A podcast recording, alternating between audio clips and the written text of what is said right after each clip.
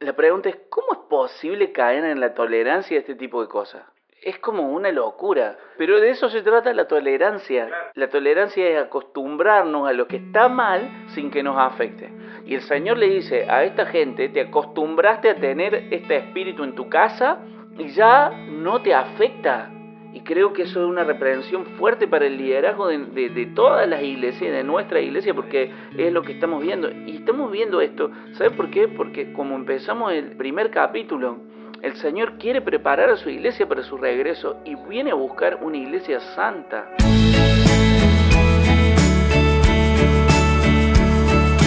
Bienvenidos, bienvenidas a una nueva edición de este podcast. Hoy capítulo número 5 nos toca. ¿Cómo estás Guille? ¿Cómo andás? Estamos ya casi a la mitad de esta serie, un poquito más ya. Eh, un poquito más. Un poquito más, sí, sí. Pero estamos en la mitad de las iglesias. Hoy es como el centro. ¿Cómo andan? ¿Cómo están todos? Bienvenidos, bienvenidas. Qué lindo es poder estar una vez más junto con ustedes. Yo, como siempre, te pido que te pongas cómodo, cómoda ahí del otro lado, si es que lo podés hacer. Porque viste que hay mucha gente que por ahí o está viajando o laburando. Claro, yo escuché el podcast la semana pasada, iba en el auto y vos dijiste traigan el anotador y dije se me va a complicar un poco. Perdón, si vas manejando, obviamente no. Subió el volumen nada más. Hubo preguntas en este podcast, Guille. Un abrazo a, los chicos que están ahí en la casa de Cristian, de Paloma. El Hugo también estuvo ahí. Cristal. Exacto, que estuvieron escuchando la prédica el domingo y que seguramente van a escuchar este podcast. Déjenme decirle que no se las vamos a contestar así como puntualmente, ahora pregunta uno, pregunta dos, porque mandaron varias preguntas, que me gusta que manden preguntas, sino que a lo largo de este podcast... Vamos a ir charlando de eso. Todo lo que preguntaron tiene que ver con el desarrollo del podcast de hoy, así que gracias por estar en el espíritu también. Vamos a arrancar, bienvenidas, bienvenidos a este nuevo capítulo. ¿Y qué presentación de Jesús a esta iglesia?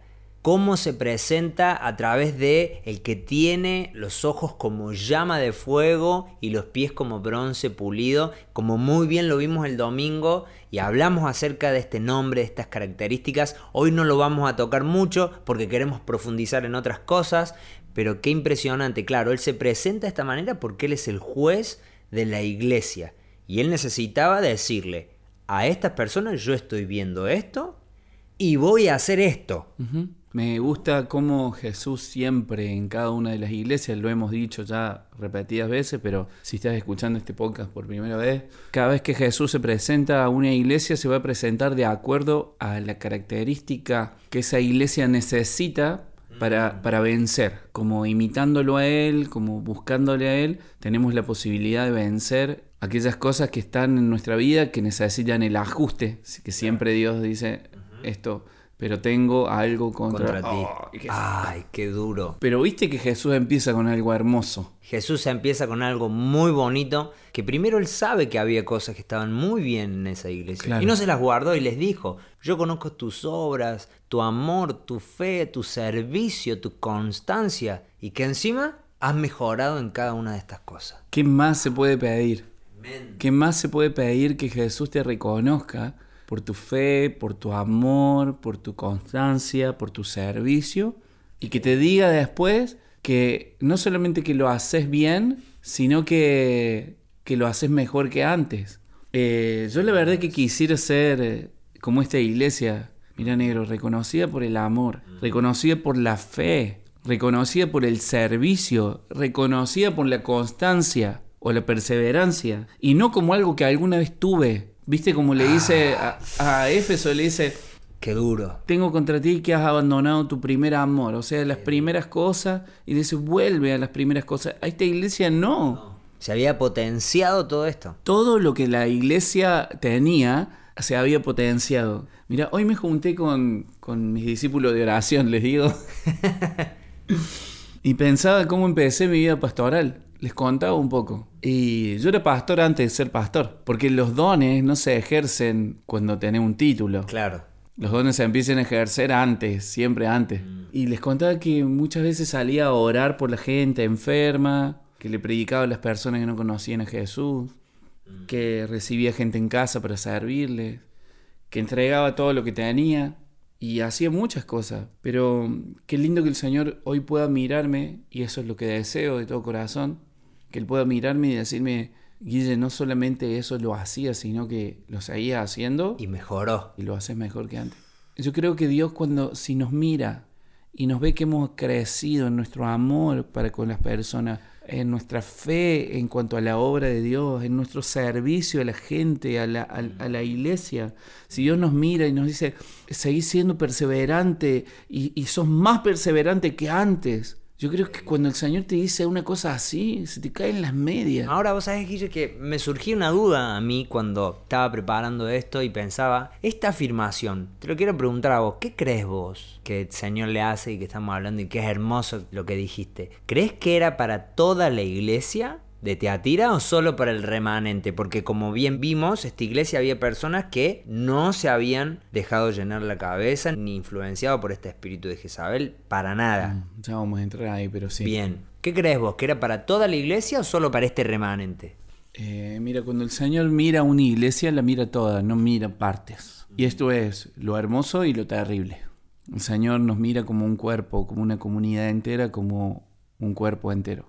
Entonces cuando quiere aprobar la iglesia, la aprueba toda y cuando quiere reprender la iglesia, la reprende toda. Por eso le dice, pero tengo algo contra ti. Y le dice al pastor que su tema es con él. Y si bien son algunos los que hacen estas cosas, pero influyen toda la comunidad. Igual que esto, Tal vez era este remanente el que vivía, el que estaba haciendo crecer su amor, su fe, su perseverancia, su servicio, el Señor está premiando a toda la comunidad por esto. Por eso siento mucha responsabilidad en mi vida y creo que los que también eh, comparten el liderazgo con nosotros, la pastoral con nosotros, también tienen que tener esta responsabilidad. Que vamos a ser bendecidos y y aprobados por lo que hacemos bien, pero también vamos a ser reprendidos por lo que hacemos mal. Esta mañana cuando charlábamos surgió en un momento algo como que a veces no nos es tan fácil ser sacerdotes en nuestra casa o ver lo que está mal y corregirlo y amar o estas cuestiones, pero muchas veces cuando estamos en la iglesia eh, nos pasa de hacer un poco la vista gorda, ¿no? Y uno como líder, como pastor, bueno, en tu caso, ¿cómo te sentirías vos siendo el pastor de Teatira? Sabiendo de que el Señor te sacó la ficha, sabiendo de que tiene la ficha de tu iglesia, sabe que es una iglesia eh, que tiene cosas muy lindas, muy buenas, que la aplaude y está feliz. Yo tengo una pregunta, te devuelvo una pregunta. A ver. ¿Por qué vos, vos cuidas tu casa y reprendes a tus hijos? ¿Y por qué cuidas a tu esposa? Y, y vos mismo te acomodás y pretendés que tu esposa se acomode para servir al Señor. ¿Por qué lo haces? Por amor. Por eso yo siento que aquellos pastores que aman su iglesia también van a hacer lo mismo con su iglesia porque entienden que es su familia grande. Entonces, poder reprender la iglesia, poder acomodar las cosas, poder ser diligente, eh, habla del amor de los pastores hacia la iglesia. Mm. Y cuando hacemos la vista gorda y cuando no, no nos metemos o tenemos miedo de ser rechazado o, de no ser tan copado, yo creo que se manifiesta el egoísmo y el amor propio. Un rol que Jesús no tuvo. No. Tremenda intro que Jesús hace en esta iglesia de Teatira.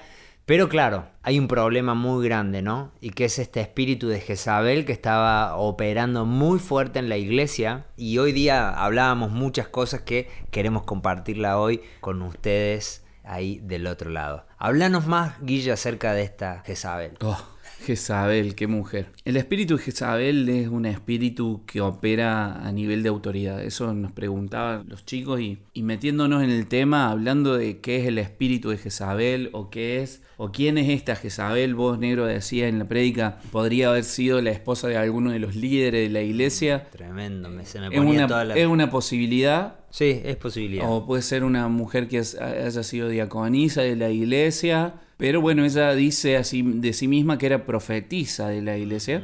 Entonces e, es una mujer que estaba en autoridad. Ejercía el don profético entre comillas. Sí, sí, sí, sí. Entonces, este espíritu, el espíritu de Jezabel, opera a nivel de la autoridad. Y para entender cómo opera este espíritu, no nos podemos olvidar de cómo operó en la antigüedad para poder discernir cómo opera hoy en día. Mira, la Biblia siempre se remite a algunos personajes de la antigüedad como Caín, Esaú, Balaam, Jezabel, etcétera, etcétera, etcétera, para enseñarnos cómo estos espíritus que influenciaron en estas personas siguen operando en nuestros días. Por ejemplo, el Señor dice, eh, ninguno sea inmoral ni profano como Esaú. Está en Hebreos. Claro. Bueno, Jezabel estaba en contra de Elías. Jezabel era la esposa del rey Acab en los tiempos eh, más oscuros de la historia de Israel. Los tiempos más oscuros de la historia de Israel. Acab fue un rey eh, oscuro, oscuro, lleno de idolatría, brujería, hechicería, sacerdotes de dioses falsos. Estaba todo alrededor de esta mujer que operaba en contra de Israel.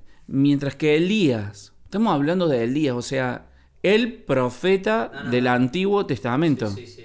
Mientras que Elías busca la santidad del pueblo y lo guía al arrepentimiento, Jezabel todo lo contrario, busca la corrupción del pueblo y mediante toda la manipulación del liderazgo del pueblo, la brujería, la hechicería, y si bien parecían como ocultos porque el mundo, eh, eh, em, Israel no se daba cuenta, y ella defendía la idolatría y operaba en medio de, sacerdotes.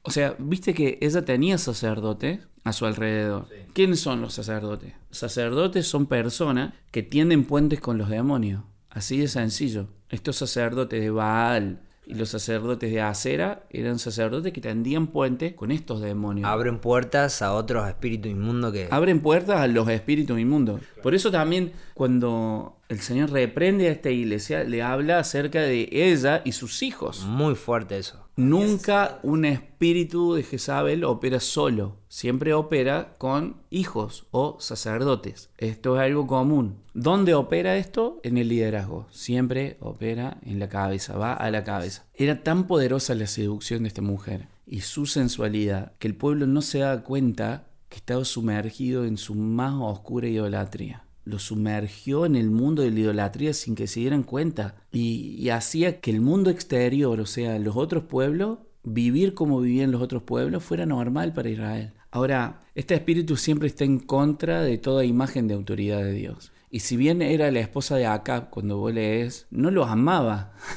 lo usaba para su fin.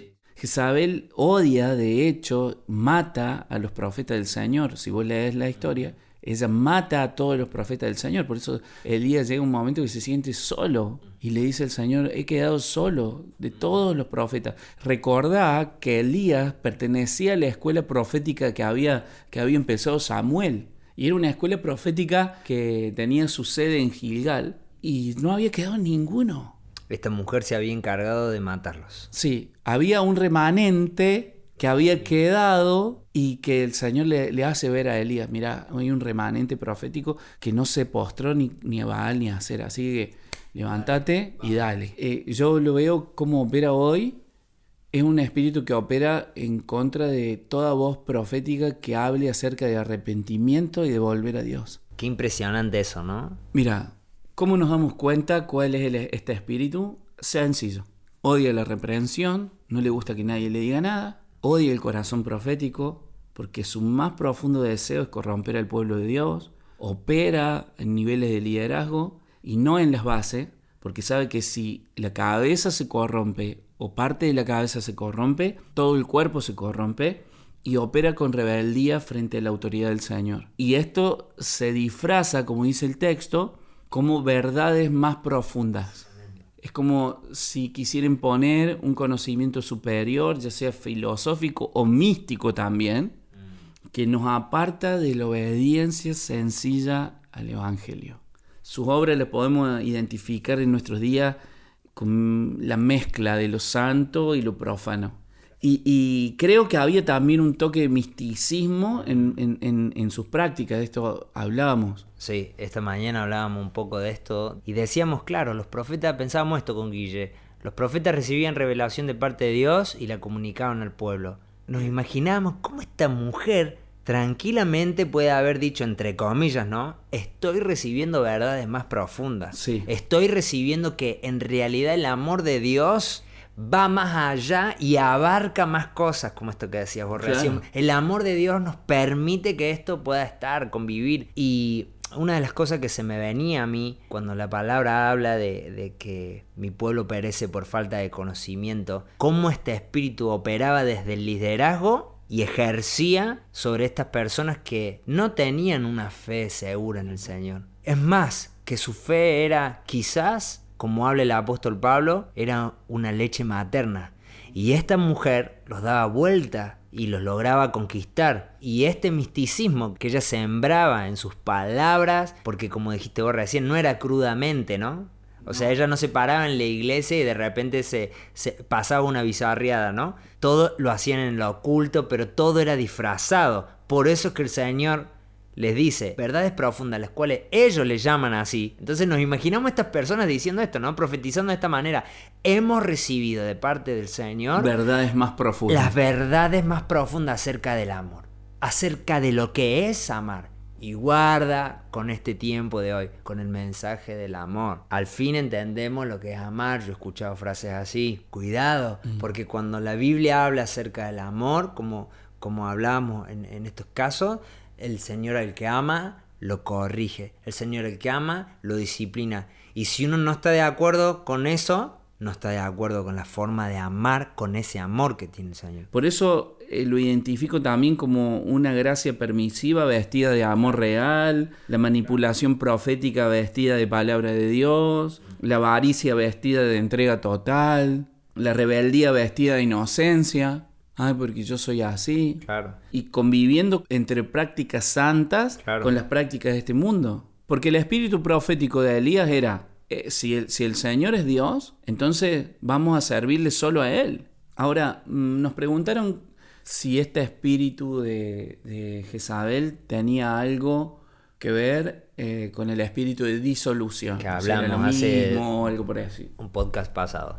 Yo simplemente digo que el espíritu de disolución es, algo un poco más íntimo. Es un sistema de pensamiento lleno de frivolidad, que hablábamos el, viernes pasado con el David. Eh, la frivolidad es no darle importancia a lo que realmente es importante. La disolución eh, diluye en el mandamiento del Señor y apaga en el espíritu, haciendo que la vida del creyente parezca la vida de cualquiera del mundo, nada más que su única diferencia es lo que hacen el fin de semana. Así opera el espíritu de disolución si vos me preguntás si hay alguna similitud entre el espíritu de Jezabel y, esta disolución, yo creo que Jezabel usa la disolución. Sí, yo, yo pienso lo mismo, esta idea de que vos dijiste de que Jezabel tiene siempre sus hijos, sus sacerdotes y estos tienden puentes, creo que entre uno de los tantos espíritus que, que atraviesan esos puentes es este, el de disolución. También pensábamos un poquito acerca de la tolerancia, ¿no? Esta palabra que Jesús usa. Negro, estuviste fuerte ahí. Se me fue la mano, me parece. Perdón, perdón, perdón. Y podíamos ver el domingo cómo muchas veces hemos amado más hasta facetas de Jesús y otras no tanto, ¿no? Porque claro, como estamos tolerando ciertos pecados o ciertas ya costumbres o ciertas rutinas, de repente dividimos a Jesús, ¿no? Y nos quedamos con a su misericordia. Y por supuesto las bendiciones. Pero la disciplina no queremos saber. Y necesitamos ser reprendidos por Dios. Totalmente. Y, y en esa reprensión, ¿el Señor te ama o te odia? Nos ama. La pregunta es, ¿cómo es posible caer en la tolerancia de este tipo de cosas? Es como una locura. Pero de eso se trata la tolerancia. La tolerancia es acostumbrarnos a lo que está mal sin que nos afecte. Y el Señor le dice a esta gente, te acostumbraste a tener este espíritu en tu casa y ya no te afecta. No te afecta que haya una profetisa que, esté guiando a parte de mi pueblo a cometer inmoralidad sexual. ¿No te afecta? ¿No te afecta ver a hermanos que están atontados con, todo esto? ¿No te afecta ver a hermanos tuyos que tienen la misma sangre espiritualmente hablando? ¿Que están embobados en las cosas de este mundo? ¿No te afecta? Y creo que eso es una reprensión fuerte para el liderazgo de, todas las iglesias, de nuestra iglesia, porque es lo que estamos viendo. Y estamos viendo esto, ¿sabes por qué? Porque como empezamos el, el primer capítulo, el Señor quiere preparar a su iglesia para su regreso y viene a buscar una iglesia santa. Entonces vemos chicos atados a la pornografía por muchos años, hombres, mujeres, y decimos, bueno, pero es normal. Y tenemos la iglesia llena de, matrimonios que se pelean, y decimos, bueno, pero es normal.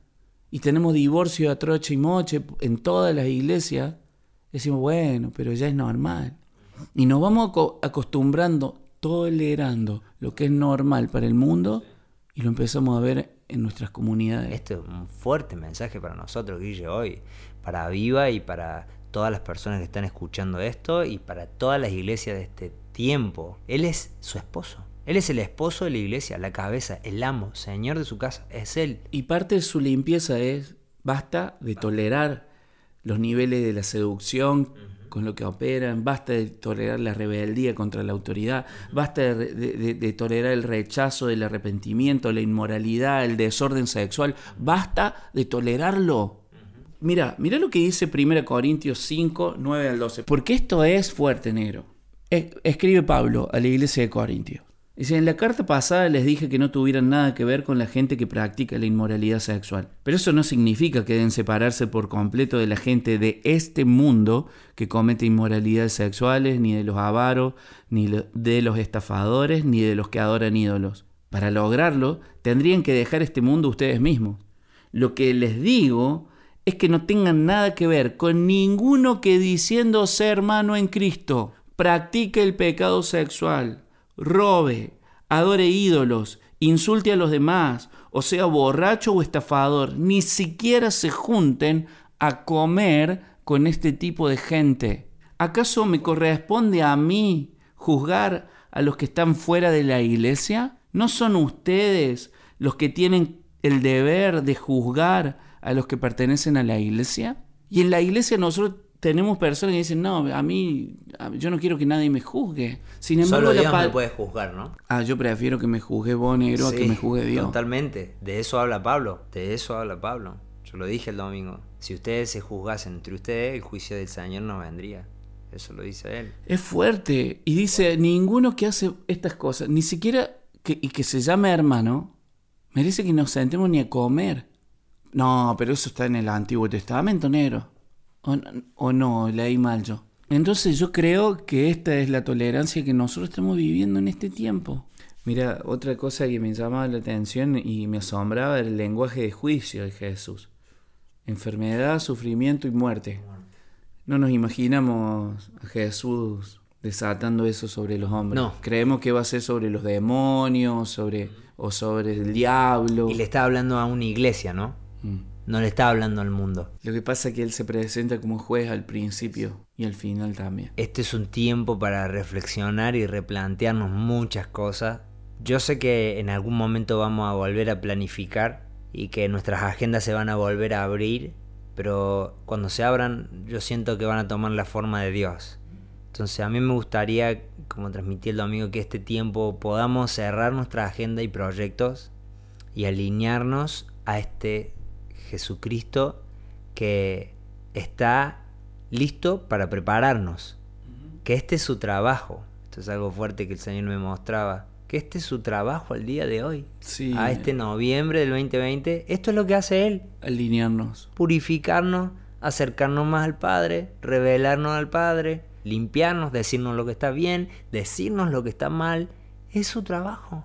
¿Te acordás, Nero, cuando empezamos la cuarentena y el Señor nos dio toda esta serie de avivamiento? Una de las cosas que, hablábamos es que el avivamiento empieza por el, arrepentimiento, de la iglesia. Me acordaba estos días, me acordaba. Yo estos días estuve sintiendo en mi corazón, me acordándome de esa serie de principio de año, que todavía no había pasado nada de esto. No. Y hablábamos de avivamiento. Pensaba internamente, este es el tiempo, este es el comienzo, así se empieza. Así se empieza. bueno, cuando el Señor nos corrige, eh, está demostrando su amor y está demostrando que algo hermoso viene. Exacto, y esto tiene que ver con las recompensas tremendas que el Señor da acá. El Señor no se guarda nada, ¿no? Qué hermoso. Nada, nada. Lo que el Padre le dio, Él está dispuesto a darlo. ¿Te das cuenta de que, de que no se guarda nada para Él? Esto es maravilloso. Entender que Jesús va a compartir su liderazgo con nosotros, su gobierno, su reino, que a Él le pertenece, porque a Él le fue dado, y lo va a compartir con los vencedores, los que salgan vencedores, el que salga victorioso, el que siga haciendo estas cosas hasta el final, dice la palabra. Dice, yo le daré poder sobre las naciones. Pero claro, porque eso le pertenece a Él. Y dice, y Él las gobernará con bastón de hierro. ¿Quién? Vos, yo. ¿Estoy capacitado para gobernar las naciones? Quiero hacer esta observación. Fíjate en esto. Mira, muchas veces el Señor habla del gobierno de las naciones y habla de que los santos gobernarán las naciones junto con Él. ¿Sí? Apocalipsis 24 dice, después vi tronos, unos tronos, y los que estaban sentados en ellos habían recibido el poder para juzgar. Y se está refiriendo a personas. 1 Corintios 6.2, el apóstol Pablo, dando por entendido que ellos ya lo sabían, Dice, ¿acaso no saben ustedes que el pueblo santo ha de juzgar al mundo? Y si ustedes han de juzgar al mundo, ¿cómo no son capaces de juzgar, estos asuntos tan pequeños? ¿No saben que incluso a los ángeles habremos de juzgar nosotros? ¿Te das cuenta que vos vas a juzgar a los ángeles? Que los hombres, los hermanos de Jesús, la iglesia va a juzgar a los ángeles. Esto no lo teníamos. El Señor comparte su gobierno con su pueblo, con su iglesia, con los santos, no con todo. Por eso dice, el que salga vencedor, yo lo voy a hacer gobernar junto conmigo. Yo me animo a mí mismo y animo a todos que podamos ser eh, buenos jueces de la iglesia como Cristo lo es. Y, juez es aquel que, que dicta la ley, que crea las leyes. No, hay alguien superior que crea las leyes. Ahora un juez es alguien que observa el camino que el Señor ha diseñado y dice, este es el camino bueno. Y este no es el camino que el Señor observó para nosotros. ¿Se entiende? Volvamos. Ese es un buen juez. Y la palabra de Dios dice, si vos podés hacer esto en la iglesia, en tu vida, en tu casa, vas a poder gobernar las naciones. Me gusta eh, cada vez que el Señor termina alguno de sus relatos apocalípticos, Él dice, buen siervo fiel. En lo poco fuiste fiel, en lo mucho te pondré, entra al gozo del Señor. Tenemos que saber con todo el corazón, con todo el, con todo el, conocimiento espiritual, de que cada vez que nosotros hacemos eh, justicia en la iglesia, que, que, que, bendecimos la iglesia, aún con reprensión, aún cuando hacemos volver a uno que está cometiendo pecado, a que vuelva a los caminos del Señor, o cuando aún a nosotros mismos nos podemos observar y podemos volver al camino del Señor, estamos cubriendo multitud de pecados y el Señor nos va a decir, buen siervo, buen siervo, lo hiciste bien, lo hiciste bien, tuviste en cuenta las observancias de mi ley, de mis caminos, de mis preceptos, de mis mandamientos. Por eso el Señor dice, ustedes son mis amigos si hacen lo que yo les digo. Esto es muy fuerte de parte de Dios. Y el Señor nos ofrece su amistad eh, eh, al final de la historia, compartiendo su gobierno con Él y pudiendo disfrutar de lo que sería poder gobernar las naciones. Ah, Guille, hemos llegado al final de este capítulo. Espero que, te haya gustado, espero que haya sido interesante para vos como lo está haciendo para nosotros. Eh, la verdad que hoy, hoy pensaba en esto. ¿Cuántas veces hemos pedido o hemos hecho esta oración? Señor, revelate. Señor, revelanos quién sos. Te queremos conocer más. Ahora, ¿Estamos listos para que el Señor se nos revele? Yo siento que el Señor ha dicho, bueno, ok, acá estoy. Y por eso es que también a muchos nos suena muy fuerte, pero quiero volverlo a decir, lo hemos dicho a lo largo de toda la serie, es el mismo Jesús. Lo que pasa es que se sigue revelando y no nos va a alcanzar toda la eternidad para terminarlo de conocer. Llegamos. Llegamos. Tenemos que Dios les bendiga mucho. Nos vemos en el podcast que viene. Chau a todos los insiders. Los amamos mucho. Chau, chau.